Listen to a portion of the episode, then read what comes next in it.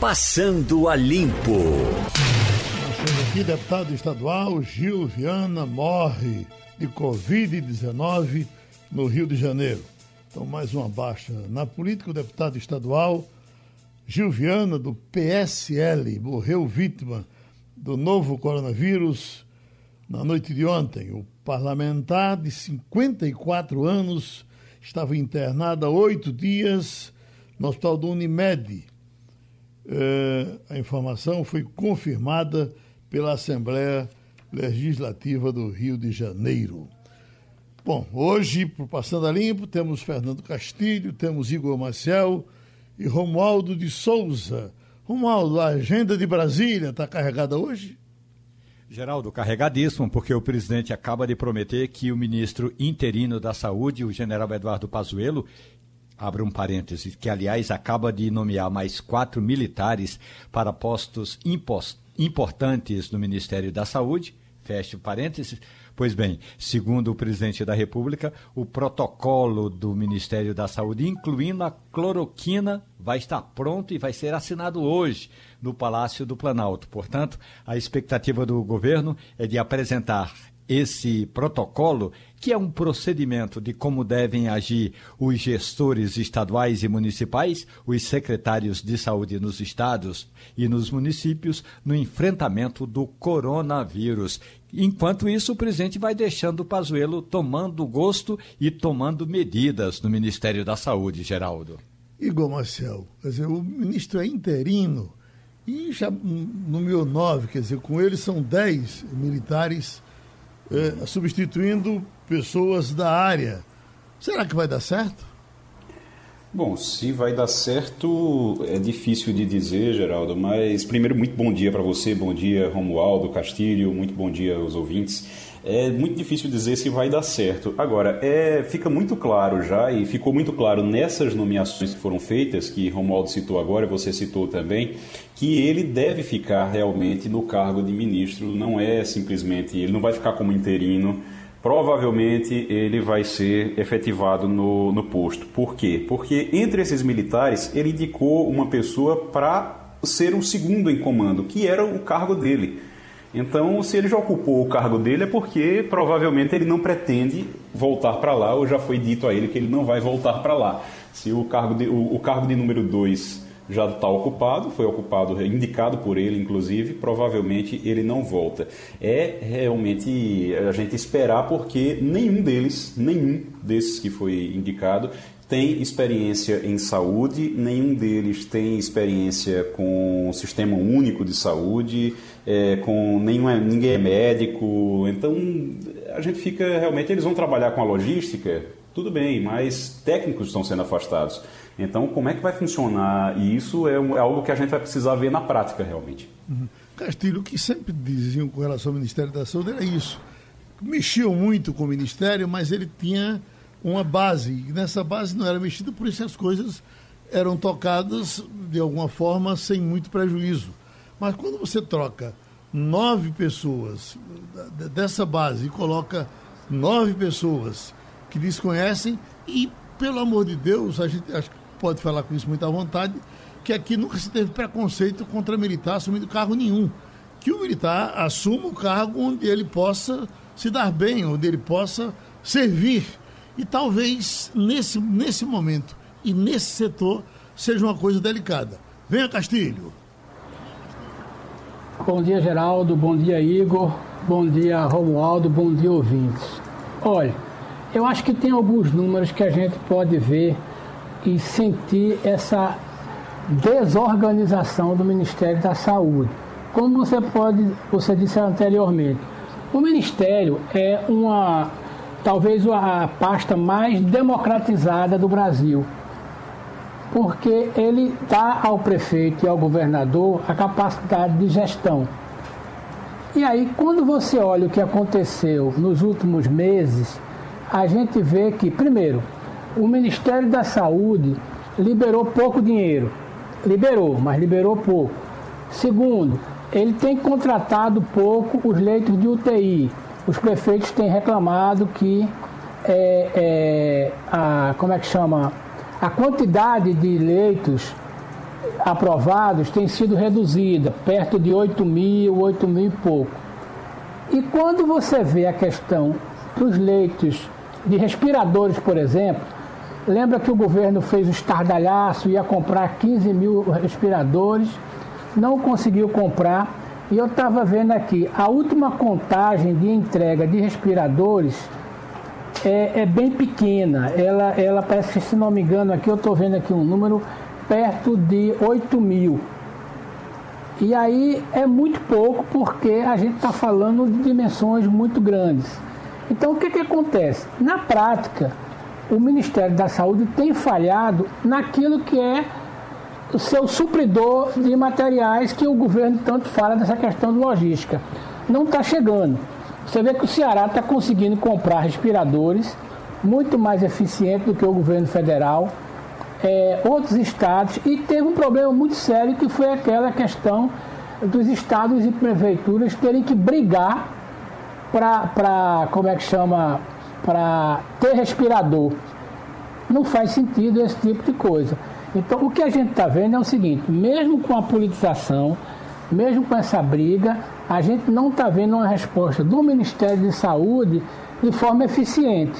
Libera pouco dinheiro, não entrega os respiradores e hoje não consegue mais comprar suprimentos internacionais por uma razão bem simples. Bolsonaro brigou com a China. Então, quando você não consegue comprar equipamento do maior fabricante do mundo, entra na burocracia. Você tem alguma dúvida que se o presidente Xi Jinping é, decidisse ajudar Bolsonaro, a gente não tinha recebido todo esse material já? Eu não tenho nenhuma. As declarações do ministro das Relações Exteriores é, entupiram um canal de comunicação. Geraldo. Diz, inclusive, é, é, Romualdo, que trata dessa história de militares. É, o que é que a população está achando? Vamos ouvi-la? De acordo com o levantamento, 47% dos entrevistados acreditam que as Forças Armadas não apoiariam atos contra a democracia. 26% avaliam que os militares apoiam totalmente o presidente Jair Bolsonaro. É praticamente o mesmo índice dos que não souberam opinar. O Ideia Big Data ouviu 1.703 pessoas em todo o país entre os dias 5 e 6 de maio. A margem de erro da pesquisa é de 4 pontos, para mais ou para menos.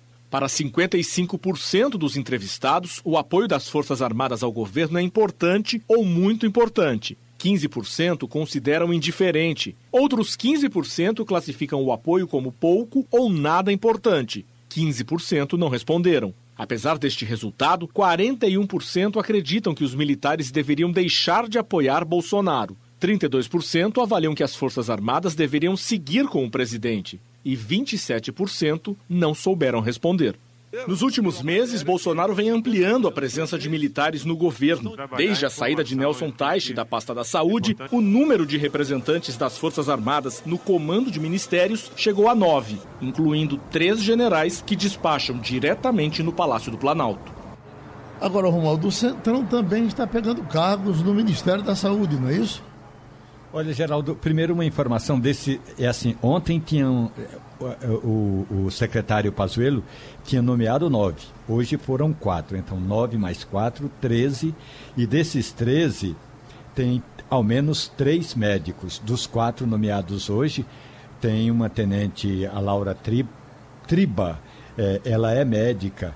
Então, tem médicos ne, nessa equipe. Pode não tem. ter gestores na área médica, hum. mas tem médicos. Uhum. Agora, tem, o que o Centrão... Mas tem, tem médicos nos de hoje, né, é, Romualdo? Ontem até é. os nove primeiros, inclusive o que, os que foram escolhidos para o segundo posto de comando, não tinha ninguém da área de saúde. Ué, no, no, nos, tre, nos nove de ontem tinha uma, tem um médico e no de hoje tem dois médicos. Então, ao todo, são três médicos. Mas a questão toda é: o, o, que o Ministério da Saúde está precisando não é tanto de médico, está precisando de gestor. Então, o que disse o ministro interino Eduardo Pazuello é que as pessoas que ele está colocando lá são pessoas que têm habilidade, capacidade e experiência em gestão. Aí é uma questão de esperar para ver se de fato essas uh, 13 uh, nomeações são de fato de gestores para comandar a pasta. Geraldo, com relação, com relação ao Centrão, o presidente Jair Bolsonaro pediu um tempo numa conversa que ele teve com representantes desse conglomerado de partidos, justamente para esperar definir como vai ficar o comando do Ministério da Saúde. E um cargo importante no Ministério da Saúde, que é ali o que comanda a área de acordos com os planos de saúde, ainda está vago e o presidente está esperando terminar essa esse período aí, se Pazuello vai ser ou não confirmado, e essa confirmação deve sair de hoje para amanhã, Geraldo. Igor Marcel, a reunião dos governadores tem esperança de que seja positiva? Me parece que está confirmada para amanhã, com o presidente da República. Quiser. É. Está tá confirmada, mas ainda tem. Uh, existe uma desconfiança dos governadores. Os governadores acreditam que Bolsonaro vai cobrar algum tipo de contrapartida para poder liberar o, o, dinheiro do auxílio eh, para os municípios e também para os governos, para os estados. Eles têm uma, uma esperança, estão, estão aguardando muito, estão aguardando ansiosamente essa situação, essa liberação, não foi liberado ainda e está já há vários dias sobre a mesa de Bolsonaro esperando só que ele faça essa liberação, que já foi aprovado no Congresso, mas eles acreditam que essa história de não, primeiro vamos conversar é algum tipo de contrapartida que Bolsonaro vai querer, talvez em relação à cloroquina, talvez em relação à liberação do isolamento. Ele quer que os governadores afrouxem o isolamento para poder liberar o dinheiro. Provavelmente é isso.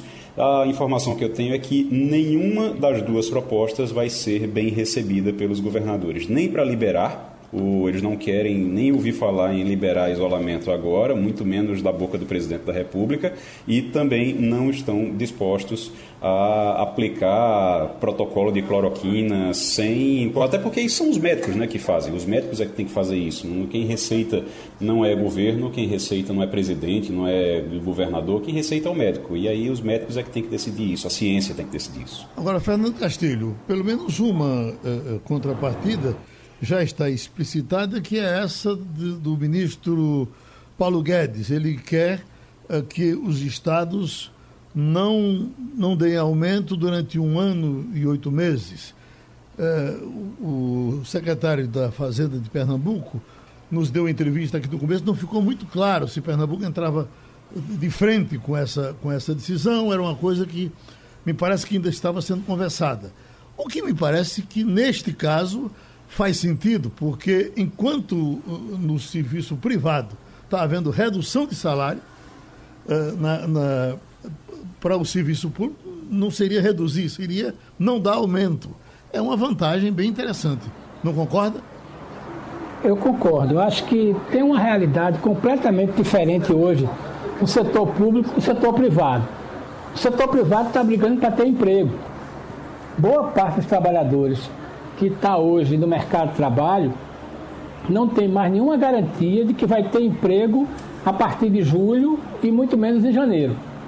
Enquanto isso, o setor público está discutindo se tem aumento ou não. Ora, servidor público tem a garantia de que vai ter o emprego e o salário. Seria razoável você dizer assim: olha, a gente volta a discutir isso ano que vem. Esse seria razoável.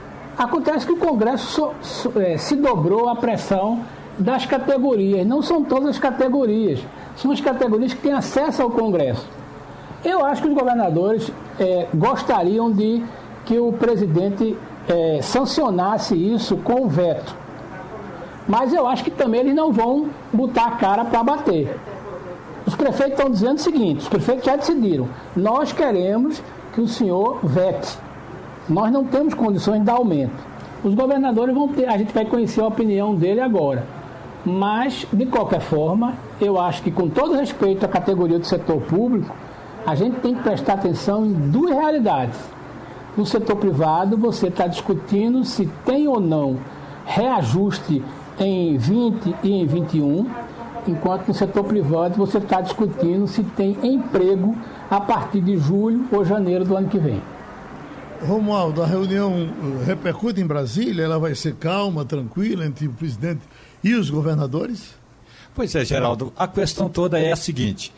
É, na última, ou no último encontro que o presidente teve com os governadores da região leste, Minas, Espírito Santo, Rio e São Paulo, terminou em confusão. Terminou em confusão porque houve ataques da parte do presidente da República para com o governador de São Paulo e João Dória também atacou o presidente. Portanto, numa reunião de quatro já deu confusão, imagine você numa reunião de 27.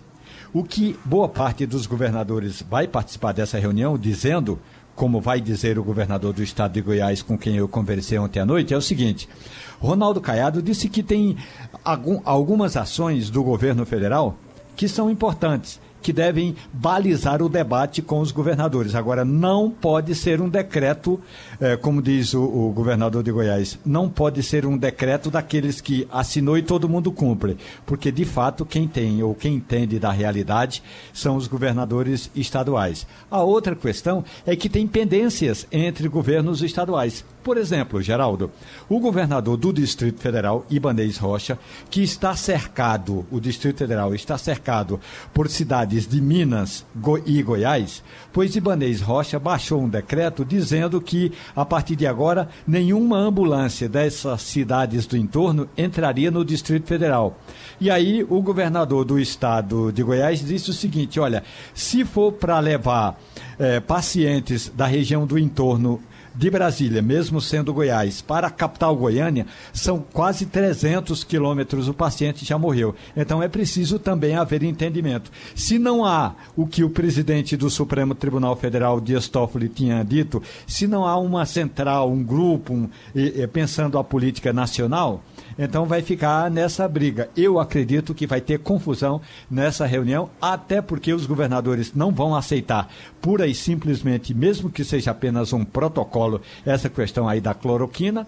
A forma como o presidente trata esse tema é muito jocoso. Tem alguns governadores que são que não aceitam esse debate. E é bom lembrar, Geraldo, o ministro da Economia, Paulo Guedes, que vai participar da reunião, ele vai dizer o seguinte: é, ele vai alertar o seguinte: os governadores e prefeitos não podem usar os recursos para dar reajuste a servidores públicos. E tem governadores pensando em aumentar vencimentos nos estados. Um jornal de Fortaleza publica aqui um gesto humano de um pastor e morreu por conta disso. Antes de morrer por Covid-19, pastor Neto Nunes cedeu vaga na UTI para pacientes mais graves. Durante o período que passou em uma unidade de pronto atendimento, uma UPA, antes de conseguir a vaga no Hospital Leonardo da Vinci, o pastor Neto Nunes faleceu da Covid-19 na segunda-feira. Chegou a recusar o leito de UTI em solidariedade a outros pacientes que estavam mais graves do que ele. Essa foi a informação divulgada.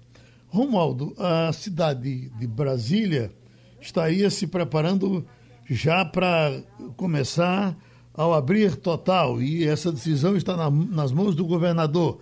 Está mais para sim ou mais para não? Está mais para a metade, Geraldo.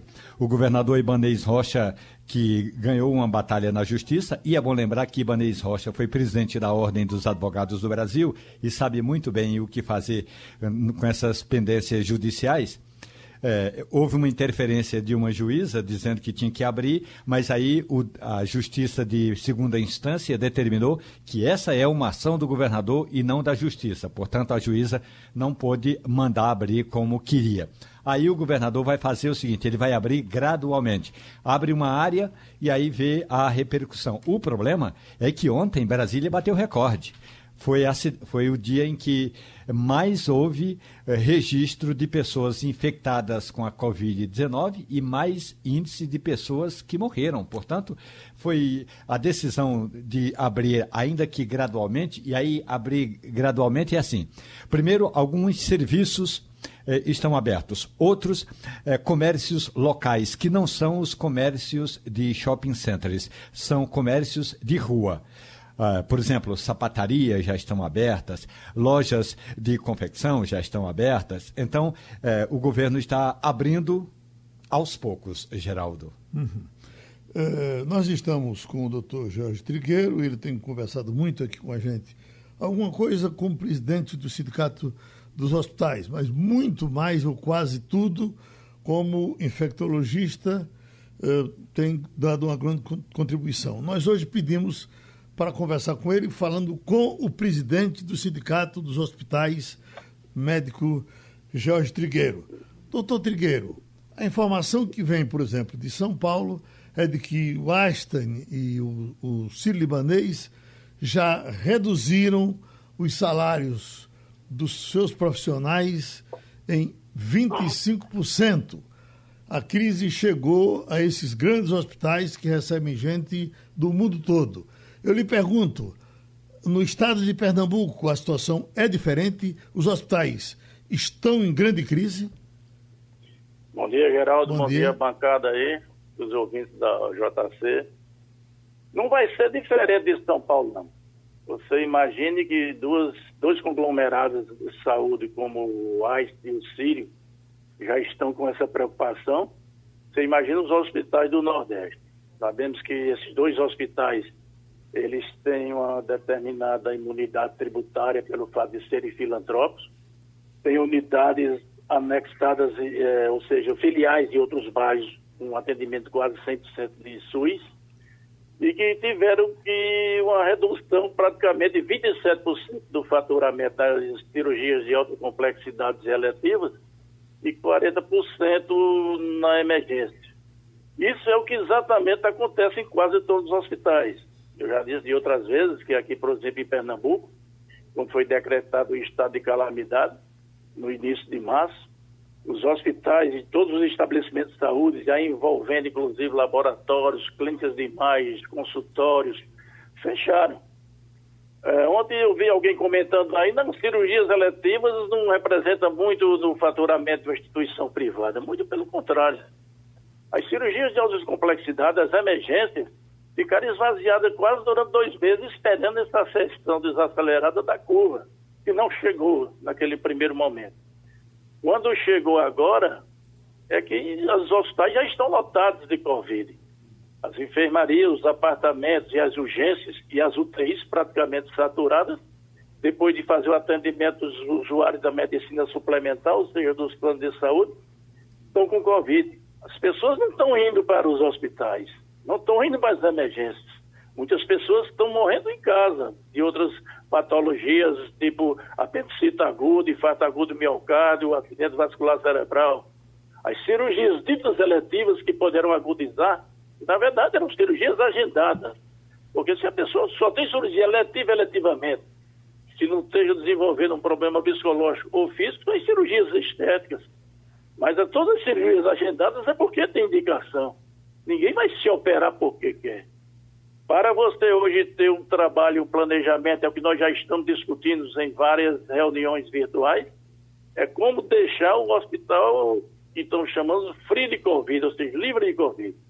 Estratégias estão estudadas, o próprio Einstein tem um edifício separado, ele já fez a separação total do hospital Covid e o hospital não Covid. Aqui o hospital português também tem vários complexos é, é, físicos e prédios isolados que poderá fazer isso. Outros hospitais de rede maiores podem determinar um determinado hospital só para Covid e deixar. Oi. Bom, tivemos uma, uma, uma, queda, claro que não vamos restabelecer a ligação, mas vamos trazer Castilho em cima dessa crise eh, que os hospitais enfrentam enquanto o doutor Tigueiro volta a conversar com a gente. Oi, Castilho. Geraldo, eu só queria é, é, completar uma informação que eu fiquei devendo aos ouvintes da presença do Ministério da Saúde. Até hoje, o Ministério da Saúde só mandou é, respirador para 14 estados e foram apenas 861. Ele transferiu 5 bilhões e também é, distribuiu 83 milhões de equipamento de EPI e habilitou 3.800 leitos de UTI. E, na verdade, ele só mandou mesmo para os estados completos 513 leitos de UTI. Então, essa é a participação do Ministério da Saúde. Mas doutor, o que a gente está vendo aí, já tá respondendo na, a sua pergunta, doutor, é o seguinte... O doutor Tigreiro já está na linha, viu, Castilho? Vamos lá. Tá bom, Geraldo. Desculpa aí, caiu a ligação. Vamos, vamos com o Castilho? Vai, Castilho. Doutor Trigueiro, eu queria uma curiosidade sobre essa questão das empresas hospitalares. Eu queria que você me desse um quadro aí primeiro. Dos hospitais como empresa. Sim. CNPJ. É, é, é, qual é o quadro? Eles conseguiram se habilitar naquele programa do governo de, de reduzir salário. É, conseguiram o milagre de ter um financiamento de capital de giro nos bancos privados ou públicos. Já que a gente está falando dessa perda de receita, qual é o quadro dos hospitais de Pernambuco nessa questão? Os hospitais que tiveram condições de dar férias, conseguiu dar férias àqueles funcionários imediatamente. Os outros que tentaram conseguir é, fazer aquele plano durante os três meses, onde havia uma participação do governo e uma participação dos privados com aquelas contribuições, muitas dificuldades, muitas dificuldades. Primeiramente porque também grande parte dos profissionais de saúde foram contaminados pela Covid, não poderiam ser afastados imediatamente.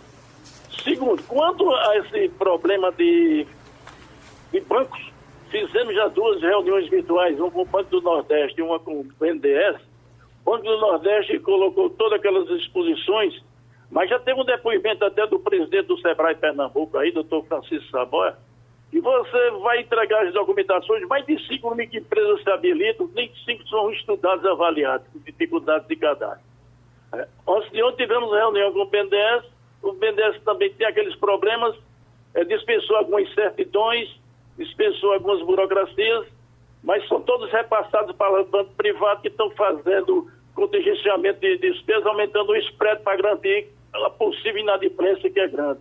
Então, realmente não está vendo para os hospitais privados especificamente um programa de sustentabilidade daqui a três meses, quando passar essa crise. O, por proposta do INSS, Pernambuco, o Recife é a cidade que cobra 4% de ISS durante, eh, na região metropolitana. Há muito tempo que nós estamos propondo essa redução para 2%, como é feito em toda a região metropolitana, e trocar em serviço de mutirão para uma demanda reprimida de cirurgias eletivas que poderão surgir após a pandemia, não estamos vendo, assim, nenhum apoio de, de, das instituições é, financeiras para que possamos garantir esse emprego e garantir essa folha de pagamento, ou mesmo investir em novas é, é, aquisições de equipamento e expansão. Ontem foi lançado o Observatório Saúde, é uma edição que é feita todo ano pela ANAP, que é a Associação dos Hospitais Privados. Ele coloca as grandes dificuldades que os hospitais privados estão enfrentando.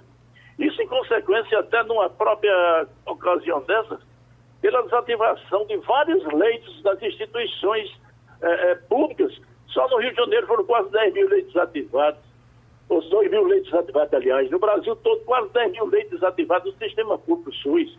Isso hoje está refletindo na, na, na, nos hospitais privados. Alguns hospitais privados, filantrópicos, organizações sociais, têm uma determinada imunidade tributária. Mas você imagina, você tem uma redução de 27% de cirurgias eletivas, mais 40% de urgência.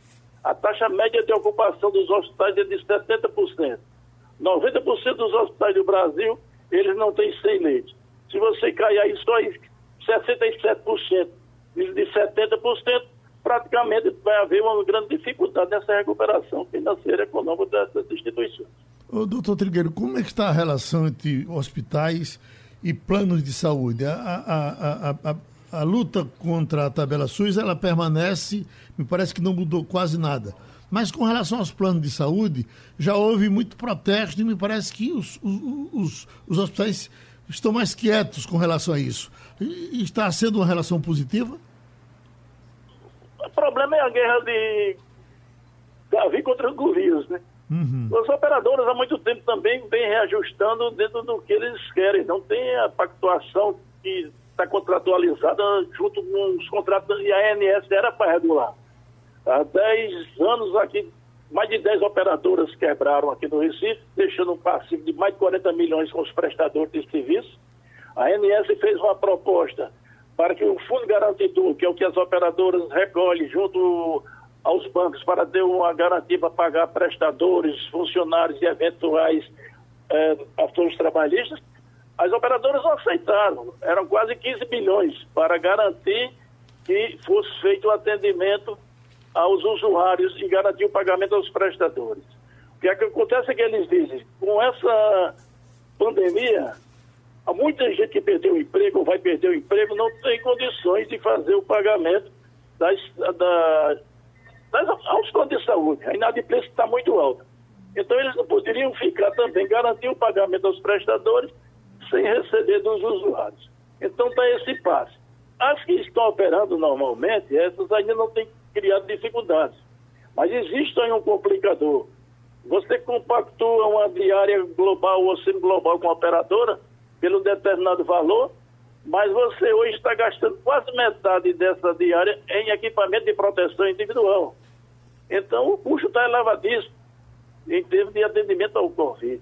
Então tem que haver uma, uma nova conversa com a ANS, com o Ministério da Saúde e com as autoridades que fiscalizam regulamentam contratos e pagamentos e principalmente um apoio financeiro das instituições financeiras. Porque se aí está dizendo que os funcionários públicos vão ficar recebendo, a não ser até quando, porque Paulo Guedes já está dizendo que pode colapsar, que algumas atitudes que estão hoje é, voluntárias não temporárias poderão se tornar permanentes, como esse auxílio no Corona Voucher e outras ações que poderão ficar.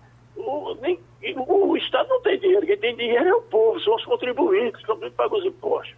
Se o povo está perdendo emprego, se o povo está perdendo renda, como vai então fazer? Se emitir dinheiro, isso é uma questão econômica para Castilho e os demais especialistas. Mas o que eu quero dizer é o seguinte: se daqui a três meses nós não conseguimos receber o dinheiro das operadoras, ou mesmo daqueles hospitais que contratualizaram o atendimento Covid com o SUS, como foi aqui em Pernambuco, através do sindicato, nós fizemos uma parceria, nós estamos atendendo, os grandes hospitais estão atendendo, vamos ver como esse recurso vai entrar para repassar, porque já foi dito aí uma certa dificuldade mesmo agora em relação ao plano de saúde do servidor do Estado, só foi para 45% da folha, da prestação do serviço, aliás, da folha da prestação do serviço aos hospitais que convênio com o SACEP. Então, como vai garantir esse recebimento? Então, o, o secretário garantiu, o procurador deu parecer que esse dinheiro não entraria pela tabela SUS da maneira que era, nem as burocracias, mas muitos hospitais não se habilitaram por causa de certidões. Alguns hospitais não têm certidões completas e não poderiam fazer a mesma coisa do banco privado, se habilitar junto à secretaria para fazer o, a garantia desse recebimento. Brasil. É, é, é difícil. O Romualdo de Souza. Pois não, Doutor prazer. Trigueiro, muito bom dia para o senhor.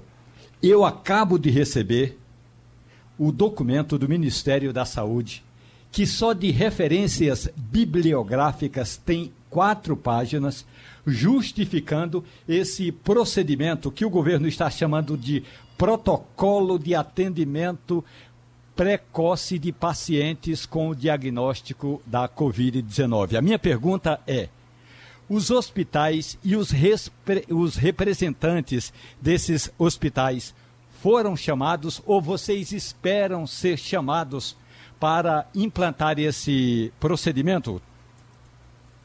Olha, essa, essa questão de tomar cloroquina tubaína é uma situação difícil.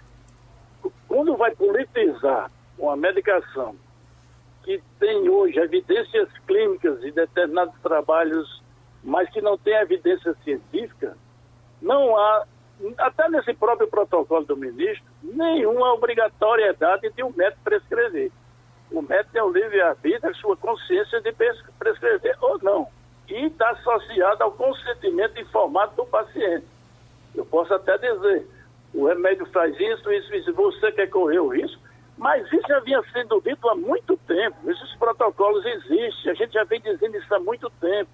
O que se não poderia e nem se deve fazer é que as pessoas liberem para estar tá tomando em farmácia, comprando o balconista, prescrevendo, se as pessoas não têm uma, uma, uma avaliação médica, se realmente é infecção viral, se tem um problema cardíaco, se tem um problema renal, um problema hepático isso já se usa milhares, milhares não, há vários anos esses antiparasitários, como o astronauta, o ministro astronauta está querendo lançar outro antiparasitário agora, isso se usa realmente com alguns resultados que ninguém sabe se foi isso ou não. Porque quando você faz uma miscelânea de medicamentos, eh, você não sabe qual foi aquele que foi efetivamente e deu um bom resultado. Mas isso já está tá se usando. Isso é uma politização. Ele, o presidente chega na televisão, quem toma cloroquina é de direita, quem não toma é tubaína, vai tomar tubaína. Isso é brincadeira. Mas que ninguém vai dizer, no hospital agora vocês são obrigados a fazer cloroquina. Se o senhor chegar aqui, Romaldo, em qualquer hospital, esse protocolo já existe há mais de mês. Esse protocolo existe. Alguns, como o Ciro, o Einstein e outros hospitais, só querem utilizar em mais graves. Mas tem pacientes fazendo em casa. Notícias aí de até deputados jovens morrendo em casa atribuem ao uso indiscriminado desses tipos de medicações. Eu não estou afirmando nem comprovando. Muitas fake news, essas pandemias da fake news são piores do que as, as fake news da, da, da, da, coronavírus. Então, a gente tem que ter muito cuidado. Agora, obrigar, eu como médico, dizer, você agora é obrigado a prescrever, ninguém me obriga a prescrever. Uma coisa que eu não tenho certeza, nem estou baseado em evidência. Eu posso ser até estar tá sendo negligente ou imprudente, fazendo a prescrição, se não, não tem a convicção. Agora, que se usa, usa. Todo mundo está usando, tá. E com certa segurança dentro de ambiente hospitalar, ou pelo menos uma consulta pré-ambulatorial, pré-hospitalar para se utilizar. Deixa uh, Igor Marcel. Doutor Jorge, muito bom dia. Eu queria saber como é que está essa, eh, como é que o sindicato está tá vendo a possibilidade, aliás já é algo que já tá, já é uma, uma realidade, mas a possibilidade de os leitos privados, os leitos dos hospitais serem utilizados pelo sistema público. Uh, já está sendo utilizado, já tem algum caso desses aqui em Pernambuco? Como é que está a preparação para isso, se for necessário? Não, já está sendo utilizado. Os hospitais que fizeram a pactuação com o SUS, ou, começou inicialmente através do CIDIOS, mas depois foram feitos é, individualmente, pontualmente, porque alguns hospitais que pactuaram, havia a promessa da Secretaria também fornecer equipamentos para montagem de espaço. Como foi dito, vocês sabem, no início viu chegar 40 respiradores aqui, não chegaram 35, não chegaram 40, mas tem hospitais, principalmente o da Rede Dó, o Português, o, o, a São Marco, que é da Rede Dó, o Hospital Santa Joana já tem leitos ocupados pelo SUS. Então essa questão de você dizer querer fazer fila única, e aí foi a preocupação, você fazer uma fila única e as pessoas que têm plano de saúde, bom, não vou deixar pagar plano de saúde, eu vou entrar na fila única e vou entrar em qualquer hospital que, que, que tiver disponível. Ainda bem que o secretário e o governador tiveram bom senso de fazer essa pactuação de colocar na central de, de, de, de regulação. Eles fazem as consultas, nós enviamos diariamente a nossa capacidade instalada que está bloqueada, que está sendo utilizado ou não, e aí daí faz essa regulação. O, o, o Conselho Federal de Medicina fez aquele score de, de, priorização de quem vai ocupar esse leito ou não, mas a, nós nos antecipamos aqui e não concordamos em que se use, como foi feito em, em Belém, foi em Manaus, essa requisição é, de leitos, fila única, requisição administrativa, quem vai administrar esses leitos? Será que o poder público tem mais capacidade administrativa de, de, de conduzir a gestão desses leitos de UTI, a gestão desses hospitais, do que os hospitais que já estão lá funcionando normalmente? Tem que haver uma conversa. Esperamos que essa curva decresça e voltamos a repensar o Sistema Nacional de Saúde, realmente suplementar e complementar. Relacionamento desses impostos, dessas cargas tributárias avançadas, é fazer com que a indústria não fique na dependência de importação de 90% de material, eh, de dispositivos de um só país como da China, que matéria-prima não seja só mais de 90% da Índia. Então, é como ontem foi no lançamento do observatório, o presidente da ANAB disse, 2020 acabou em fevereiro e começou agora em abril. Vamos pensar daqui para frente, porque não existe mais o 2020 que a gente tinha planejado para nada. A gente agradece hoje ao presidente do Sindicato dos Hospitais de Pernambuco, Jorge Trigueiro. Romualdo de Souza, quando o presidente Bolsonaro sentiu que a justiça poderia chegar na família dele, optou por esse conselho uh, juiz de garantia. Teve a oposição de Sérgio Moro, deu problema, uh, Sérgio Moro arregimentou ainda algumas forças, essa coisa não andou, mas agora não tem mais Sérgio Moro para atrapalhar e o juiz de garantia voltaram a tratar desse tema, inclusive com o STJ partindo na frente, se antecipando ao STF e, e querendo trabalhar para que se implante o juiz de garantia eh, para procrastinar, para demorar as coisas e para gastar mais dinheiro. Já está repercutindo, Romualdo, em Brasília, a volta do juiz de garantia? Ou isso é uma coisa que o pessoal está com o pé em cima? Olha, Geraldo, ontem teve um debate na Câmara dos Deputados, porque tinha um projeto com o aval do presidente Jair Bolsonaro de criação de um Tribunal Regional Federal ali para a região de Minas Gerais. Seria Minas e Espírito Santo.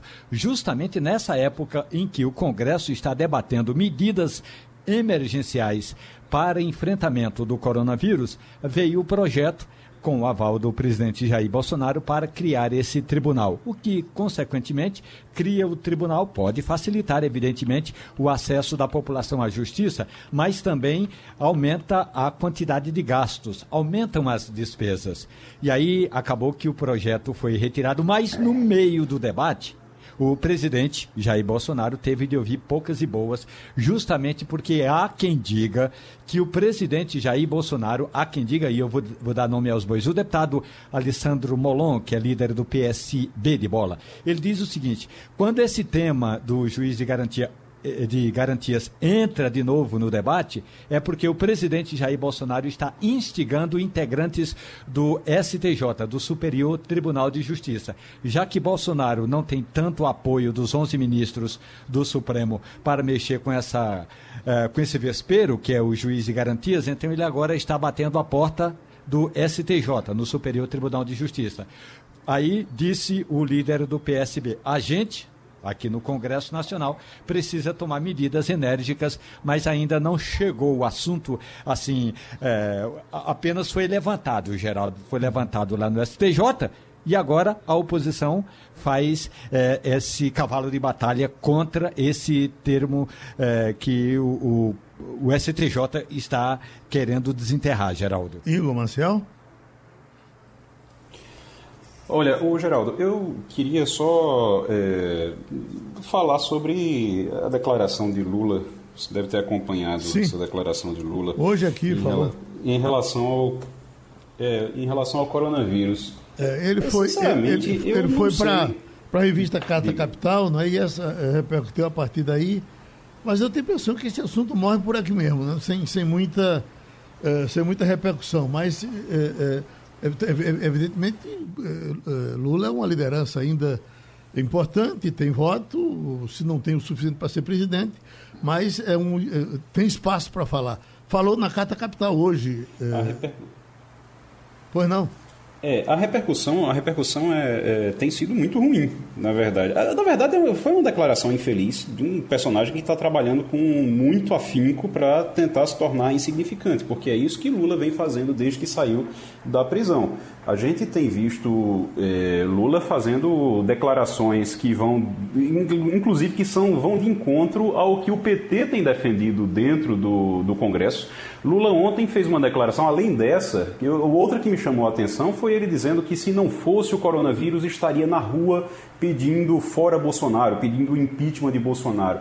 A verdade é que o PT, e isso precisa ser dito, o PT, os deputados, os, não todos, é claro, alguns estão ali trabalhando realmente e, e brigando por um impeachment de Bolsonaro, mas a cúpula do partido tem trabalhado para que não haja um impeachment de Bolsonaro. Isso nos bastidores, a conversa é de que eles não apoiam um impeachment de Bolsonaro dizem que não assinariam, não estão assinando inclusive CPI, CPI para investigar Bolsonaro, eles não apoiam, não estão assinando no Senado, exatamente porque eles não têm interesse nisso agora. E Lula fica ali na frente querendo dizer que está trabalhando, que gostaria de estar contra Bolsonaro, que não está por causa do coronavírus e vem com uma declaração dessa, a declaração de que o, o, o, o, coronavírus é um monstro, mas que acaba sendo bom porque mostra exatamente que ele está certo, que o Estado é que tem que cuidar do povo. É realmente uma declaração extremamente infeliz. É o lado bom do coronavírus, foi o que ele disse, né? Agora, ô, Castilho, ô, Geraldo, como foi... é infeliz um presidente da República que diz que quem é de direita toma cloroquina e quem é de esquerda toma tubaína. E aí, quando você vai ver, eu acabo de ler aqui boa parte do documento que o ministro da Saúde interino está mandando agora, portanto, o nosso ouvinte, o ouvinte da Rádio Jornal, está recebendo a informação antes dos secretários estaduais e secretários municipais de saúde. Tem lá um, um termo de referência, o que é importante, tem quatro páginas que são só estudos apontando a importância da cloroquina. Eu não tenho cientificidade para questionar, não é isso. O que eu estou dizendo é, enquanto isso, o presidente da República diz que quem quem é de direita toma é, cloroquina. E o documento do Ministério da Saúde diz que o paciente tem de assinar sabendo ele de, do que se trata. O documento diz o seguinte: o médico precisa é, destrinchar, dizer em palavras populares quais são as consequências de quem usa cloroquina. E aí o presidente diz que quem é de direita toma cloroquina e quem é de esquerda toma tubaína, Geraldo. Ô, Romualdo, essa coisa de, de, de, remédio virou um.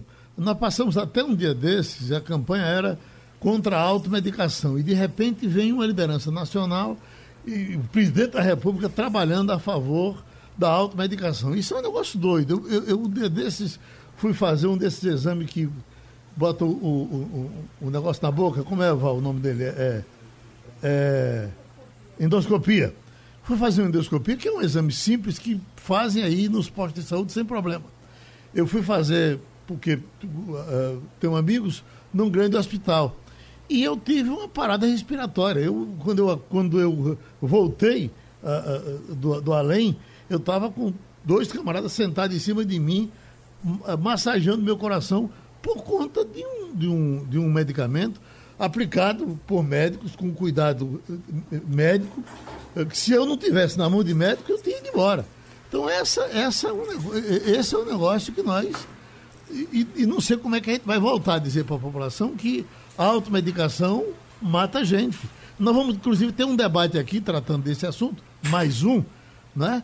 mas que as pessoas fiquem sabendo disso, que auto, os remédios eu tinha um amigo médico que dizia o seguinte: ele, ele dava uma cibalena a uma pessoa e quando ela saía, ele dizia: Meu Deus, eu posso matar essa pessoa com essa cibalena. Então, tem que ter um médico por trás da aplicação do remédio em qualquer situação, pelo amor de Deus. Doutor Romualdo de Souza. Olha, Geraldo, é, para amigos, a secretária de Saúde, Regina Duarte, disse ontem à noite. Secretária de Cultura. Que de Cultura, desculpe, Sim. secretária de Cultura, Regina Duarte, secretária de Cultura, ela disse que está deixando o governo federal porque precisa ficar perto da família. Claro que houve uma intervenção federal. E qual foi a intervenção federal?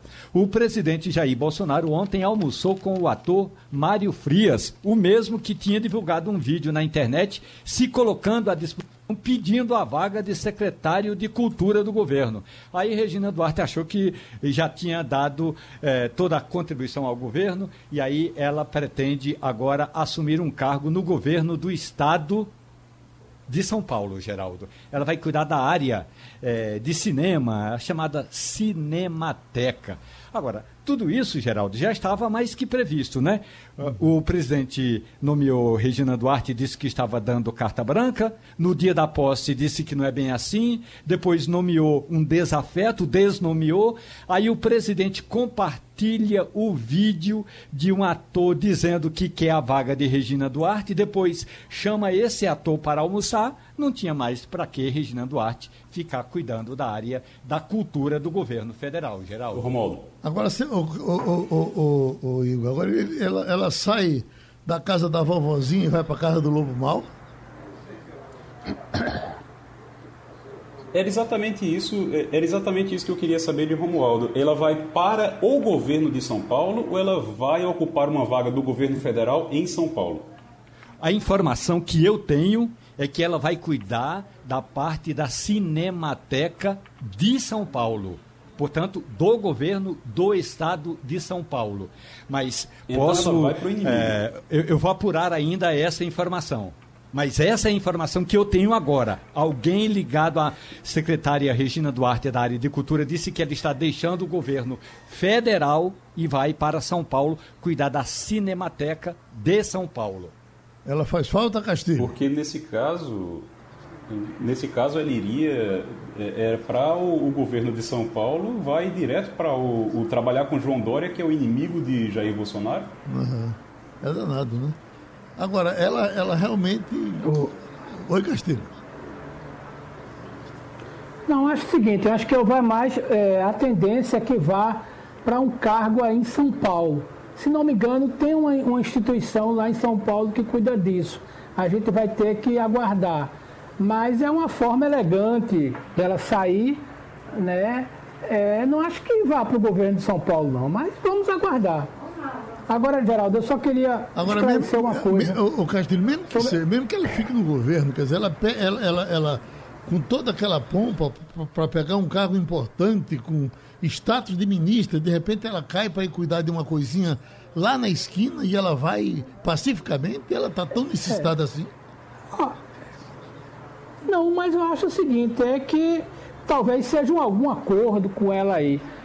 Eu acho que a saída de Regina Duarte cria, consolida, aliás, reforça o padrão do governo Bolsonaro.